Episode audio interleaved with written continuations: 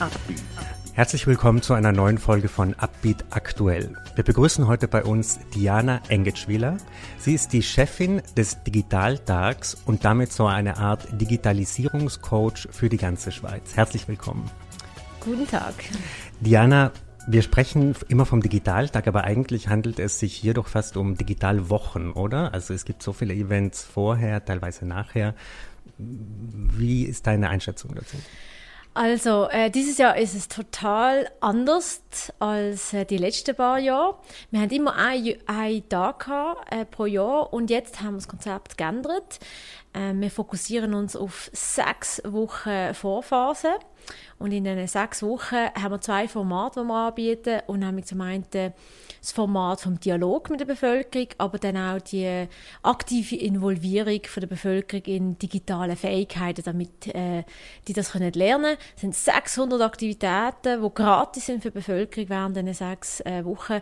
Und dann am 10. ist es dann soweit mit dem Digitaltag.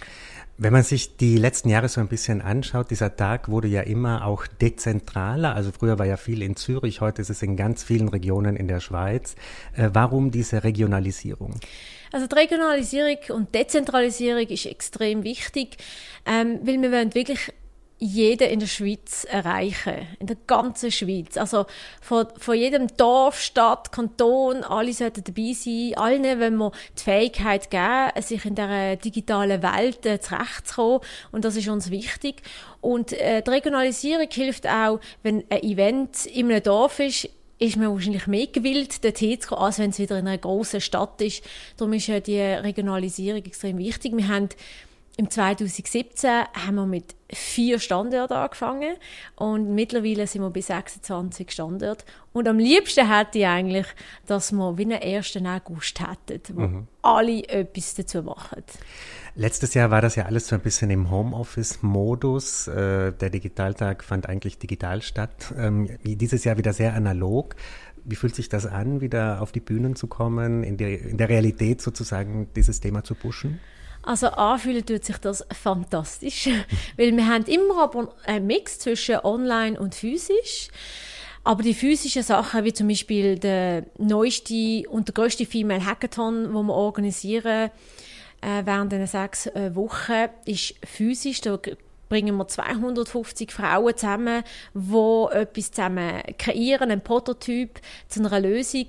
Und äh, das fühlt sich super an. Äh, man hat auch ein bisschen Gemeinschaftsgefühl wieder.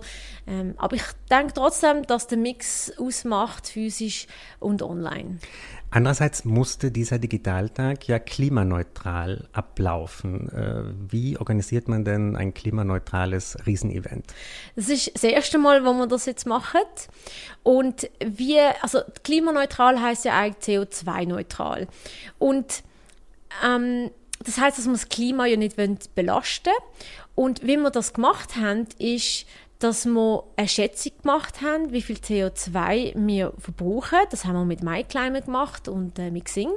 Und dort geht es äh, darum, zu herauszufinden, braucht man Transport zu diesen Events oder wird essen dort da, also kriegt man dort zu essen? Ist es Fleisch? Ist es vegetarisch? All diese Sachen spielen eine große Rolle für CO2. Und die Schätzung jetzt ähm, haben wir evaluiert und jetzt investieren in Projekte, wo die CO2-Ausschüsse wieder neutralisieren. Also zum Beispiel der Klassiker ähm, Bäumpflanzen, also ein Schweizer Projekt, wo wir auch investiert haben.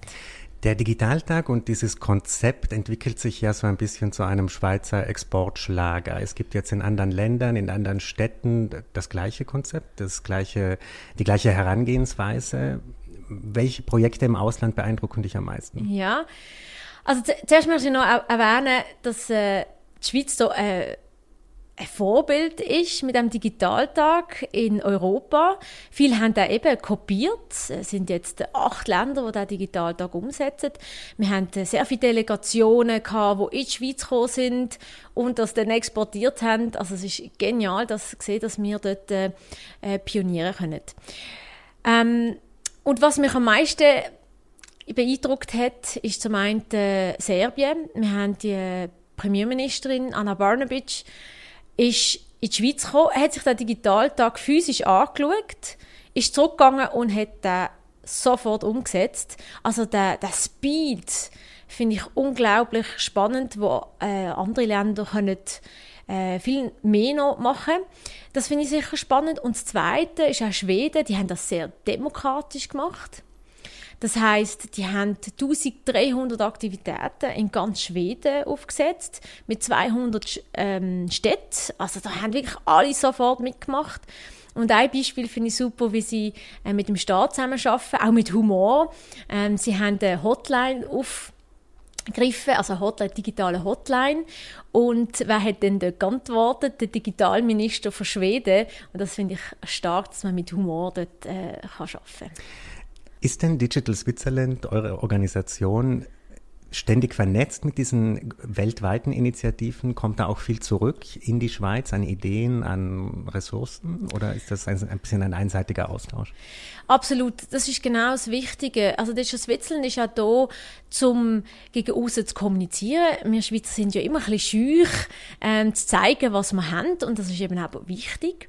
Und wir sind im Austausch, wir sind zum Beispiel gerade in der Expo in Dubai, haben dort gelernt, wie äh, die Foundation in Dubai schafft, äh, völlig anders, hat anderen äh, Fokus. Die wollen zum Beispiel im Bereich ähm, Space gut werden. Und der Austausch äh, gibt es immer wieder mit verschiedenen Ländern und vor allem Ländern, die äh, sehr im Voraus äh, sind. Israel zum Beispiel, ähm, die haben wir auch schon besucht, äh, Silicon Valley und so weiter. Da sind wir schon im Austausch und das äh, hilft uns auch mal zu orientieren, wie andere Länder schaffen versus äh, die Schweiz und wir tauschen uns da regelmäßig aus aus.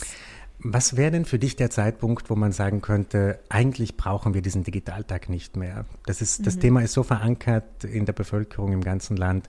Wir schaffen das ab. Ja. Wann glaubst du, wird es soweit sein? Also ich wünschte, wäre bald. Ich glaube aber, es braucht noch ein paar Jahre. Covid hat es jetzt äh, beschleunigt. Das ist natürlich äh, eine gute Sache. Ähm, der Digitaltag ist halt speziell, weil wir adaptieren uns halt immer je nach Phase. Jetzt haben wir die ersten drei Jahre, ist die Phase vom Bewusstsein kreieren bei der Bevölkerung. Was ist Digitalisierung? Was ist Innovation? Das ein bisschen spüren lassen. Darum im HB Zürich eine riesen ähm, Veranstaltung oder in anderen Bahnhöfen. Ähm, und dann haben wir eine zweite Phase gehabt, wo jetzt darum geht, Bevölkerung aktiv zu involvieren, eben die digitale Fähigkeiten. Und wir adaptieren uns so je nach Bedürfnis. Darum, glaube ich, braucht es schon noch zwei, drei Jahre. Und wenn man bedenkt, dass wir im 2028 doch äh, 35.000 Leute zu wenig haben in der ICT-Fachkräfte, dann äh, wird das schon noch ein, zwei Jahre gehen. Uns fehlen ganz viele Jobs, um uns auf die Digitalisierung richtig einzustellen, sie wirklich auch zu nutzen. Andererseits verschwinden viele Jobs durch neue Anwendungen. Ähm, wie ist denn so deine Grundstimmung bei diesem Thema? Bist du eher optimistisch oder pessimistisch, was diese Entwicklung angeht? Ich glaube, wir sind jetzt an einem Zeitpunkt, wo wir noch positiv können in Zukunft äh, schauen können. Ein großes Thema sind Talent, die Tech-Talents. Wie gesagt, 35.000 äh, Tech-Talents werden uns fehlen im 2028. Das heißt, wir haben eine super Basis in der Schweiz mit äh, Ausbildung, ähm, dass wir die können fördern können. Aber da müssen wir jetzt wirklich Gas geben. Ich gebe ein Beispiel. In Bali gibt es äh, die Green School und dort lernen 14-Jährige schon, wie man ein Startup macht, was es dazu braucht, Lösungsorientiertheit, all das. Und ich finde, das fehlt uns noch ein bisschen und es wäre natürlich schön, wenn wir dort ähm, ja, gemeinsam das können koordinieren und vorwärts bringen Würdest du Programmierkurse in den Schulen als verpflichtend einführen? Das ist ein riesiger Diskussionspunkt, ja oder nein. Ich glaube, es ist nicht unbedingt nötig, aber die Art und Weise, wie man halt an ein Problem geht, hilft halt Programmieren sehr. Es ist also eine kleine Art, wie geht man durch eine Problemlösung und darum fände ich es schön, wenn man das machen will, aber es gibt andere Art und Weise, wie man das auch machen kann. wir nennen das Computational Thinking. Ähm, ich finde schon, also wichtiger ist äh, die Lösungsorientiertheit zu trainieren äh, von der Jugend. Bei der Digitalisierung reden jetzt alle aufgrund von Mark Zuckerberg über das Metaverse. Ähm, wir tauchen ab in neue Welten, verlassen eigentlich unsere analoge Welt, also noch einen Schritt weiter. Ähm, spielt das Thema eine Rolle dieses Jahr bei euch oder wie ist ein bisschen dein Eindruck? Ja, also unser Thema das ja ähm, ist sicher auch die ganzen äh, Daten, die äh, eine Rolle spielen, auch beim Metaverse natürlich. Ähm, das ist ein großes Thema, das wir äh, machen. Aber äh, jetzt online, offline, ich bin der Meinung, wir werden immer einen Mix haben zwischen diesen zwei Welten. Wir sind trotzdem Menschen. Wir haben auch gesehen, sobald man Events wieder machen kann, sind die Leute wieder rausgekommen und, und wollen in die Restaurants, wollen an die Events. Also das, äh, wir sind ja trotzdem immer noch Menschen. Und äh, ja, ich glaube, der Mix äh, bleibt. Aber die Online-Welt wird sich sicher verstärken. Wenn ich an die letzten Digitaltage denke, wurde dieses Thema Virtual Reality ja schon ein bisschen vorausgenommen. Ne? Das hat mhm. ganz oft eine Rolle gespielt. Äh, war bei euch das irgendwie schon früher auf dem Schirm oder ist das jetzt Zufall, dass das jetzt plötzlich durch Zuckerberg so? Nein, eigentlich nicht. Wir haben äh, von Anfang an Virtuality immer ins Spiel genommen. Also auch an den Bahnhöfen hat man können Virtuality ausprobieren der Trend ist ja jetzt noch nicht, dass die Virtuality ähm, Brille sind ja jetzt noch nicht so etabliert. Also es, hat, es haben nur wenige die äh, daheim. Äh, ich glaube, das, das wird irgendwie kommen, wenn die Brille kleiner wird oder einfacher zum Tragen. Dann kann ich mir gut vorstellen, dass dort, äh, das noch viel besser entwickelt wird. Diana, ich bedanke mich ganz herzlich für deinen Besuch heute bei uns und freue mich auf viele weitere Digitaltage. Super, danke dir.